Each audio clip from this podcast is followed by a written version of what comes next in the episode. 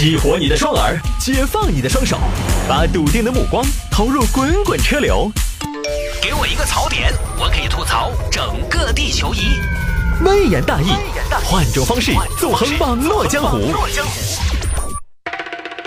来喽，欢迎各位继续回到今天的微言大义。接下来我们来看这个啊，有听众朋友说聊一下成都草莓音乐节后多人逃地铁票这个事情。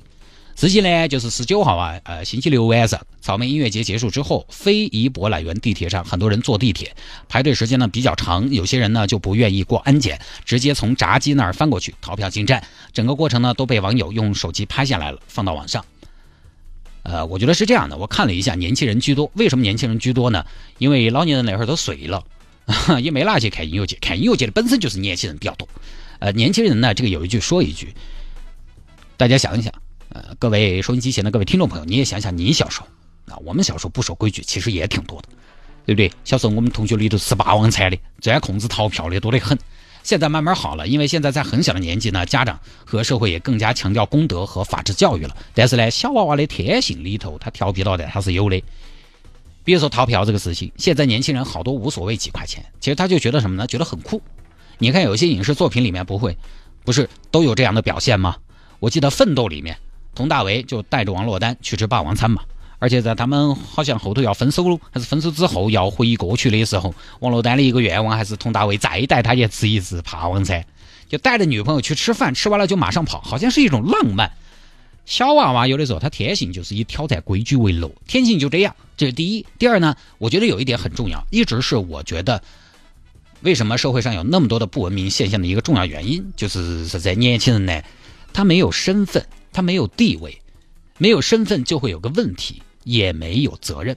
就说白了，他自己呢没把自己太当回事儿，觉得这个东西鬼大爷认到我，我有个无名小卒。现在其实很多人在不文明的时候都是这样的心理。你像我们这个年纪呢，当我们有的时候有欲望去走一些捷径、做不文明的事情的时候，我们会有身份的限制。你比如说，我会想，我现在是个父亲，我现在是个母亲，我是个主持人。哎，各位，你不要说主持人这个身份对我的限制是多大的。有的时候硬是想随地大小便嘛，但是一想到，哎呀，这儿遭听众看到就不合适了。或者说，你想到我是个企业主管，我是个公务员，说起来手底下也管了两三个业务员啊，我是个有身份的人。所以这个时候不是我骄傲，真的要自己看得起自己很重要。就怕你自己轻贱自己。年轻人嘛，你想。他没有自我认同也很正常，因为家庭家庭没有，事业事业没有，无法通过家庭和家人找到自己的价值，也无法通过事业来证明自己的社会价值。自己觉得自己也就是特别普通的一个人，没有人会在意我要怎么样，我是怎么样的，所以呢，自然就对自己的要求不高。当你自己把自己当回事儿的时候，你才会对自己有要求，你才会判断有些事情我做了可能会显得不体面，自己要觉得自己是个体面人才行。功德这件事情上尤其如此，你得有个身份。为什么现在很多不文明的行为实行曝光的办法？各位，你想过没有？曝光好像是一个比较行之有效的手段。为啥子要曝光？因为人要脸。其实曝光也就是把你从茫茫人海中把你揪出来，曝光你的身份。每个人都有身份，但是因为公共场合这种身份呢被掩埋了，所以呢没有身份的约束，曝光就是把你的身份挖出来。我就说嘛。如果有一天人头上走到哪儿都有个图标，写你的姓名、工作单位、头衔、学校名称，你们娃儿叫啥子？我就说不文明现象马上少很多，因为每个人都有了身份的限制。你要对自己的身份负责，对自己周围的人负责。当然，肯定不可能这么操作啊！这个就是，还有就是啥子？就主人翁意识。主人翁意识，我一直说，一定要人家觉得自己是主人才行。你对一个城市有没有责任心，也取决于你觉得自己是不是这个城市的主人。而年轻人，因为他还有很多不确定性，所以这个方面的意识其实会比较淡薄。你是城市的主人，还是城市的过客？其实很多时候会决定你如何来对待这个城市，你爱不爱这个城市，就很简单。哎，各位买房子住跟租房子住，你对房子的爱惜程度不一样的嘛，对不对？所以呢，这个事情我们还是适当批评的同时呢，我觉得应该还是多一点宽容。我觉得是这样，就但该罚的罚。但现在呢，对于这种行为呢，好像也没得啥子太多的罚的，就是补补票嘛，对不对？我看能不能地铁整个黑名单，这些不守规矩的抓到了呢，就让他坐不成地铁。我相信呢，那些年轻人通过这次事情的曝光，也会觉得为了等一会儿，为了一张票，其实不值得。而且我还想说一点，就是守规矩和不守规矩啊。当守规矩不受益，而不守规矩处处受益的时候，很多人其实都会选择不守规矩。所以呢，增加和提高不守规矩的成本也是很有必要的。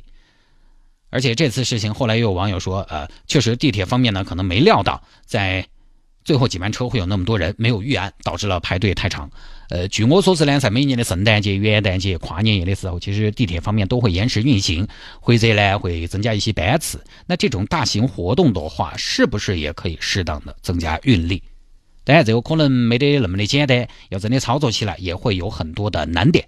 所以呢，我不知道这么做需要协调的部门、需要加班的地铁人有多少。我只是提这么一个方面，啊，不是说因为要收车了，排队的太长了就可以逃队、逃票插队了。只不过呢，因为排队太久太久，人都有个承受极限。五分钟你可以等，十分钟呢？如果二十分钟、三十分钟呢？排队太久这种情况是我，我也不会等。但是呢，我当然不会逃票啊。我的选择可能是要么打车，打车不好打的话，我我走一截，离音乐现场远一点，我再打车，对不对？听完音乐那么浪漫的事情，跟同伴走一走，压压马路有什么不好的？讨论一下，总结一下。所以呢，解决这些问题呢，一是不守规矩，要惩罚，要教育；二是也要解决这个公共资源配比的问题。网上有一个很著名的段子，也不知道真假，他是这样说的：说当年台湾地区啊，坐公交车大家也挤，也不排队，于是呢，就有比较有想法的大学生朋友们，比较有责任心、比较有主人翁意识的大学生朋友们，就来说我们要搞个自律的行动。结果呢，上公交车他们就坚决排队，从自己做起。结果这么一做呢，哎，很有成效。啥成效呢？他们根本就上不到车。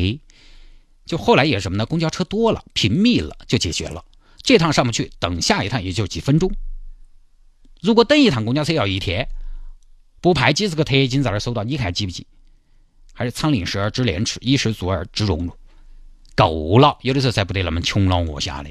当然，那篇文章的结论要以把一切归结为资源问题，我觉得也不恰当。公共资源注定是有限的，它一定赶不上大家的需求，因为人是这个样子，人是好了还想更好，所以约束和规则也非常重要。大家千万不要觉得规则是限制你的自由的，规则其实有的时候是保护我们自由的。不要规则来嘛，哪个身强力壮哪个上嘛。你让我们这个年纪去跟二十岁的小伙子挤，那我们就不要上车了嘛，我们就搭个帐篷在地铁睡嘛。女娃娃就不要上车了嘛。你说我们这个身体好，我们不得输。总有你挤不过的，对不对？规则其实是保护大家的，在这样一个丛林社会，尽可能的来保护大家的，保护我们的东西，各位就不要再去破坏了。那下了节目找我有什么事情呢？魏延大有什么小新闻的素材可以向我推荐，也欢迎您在微信上面直接来搜索谢探德斯的微信号，拼音的谢探，然后是数字的零八幺七，拼音的谢探，然后是数字的零八幺七，加为好友来跟我留言就 OK 了。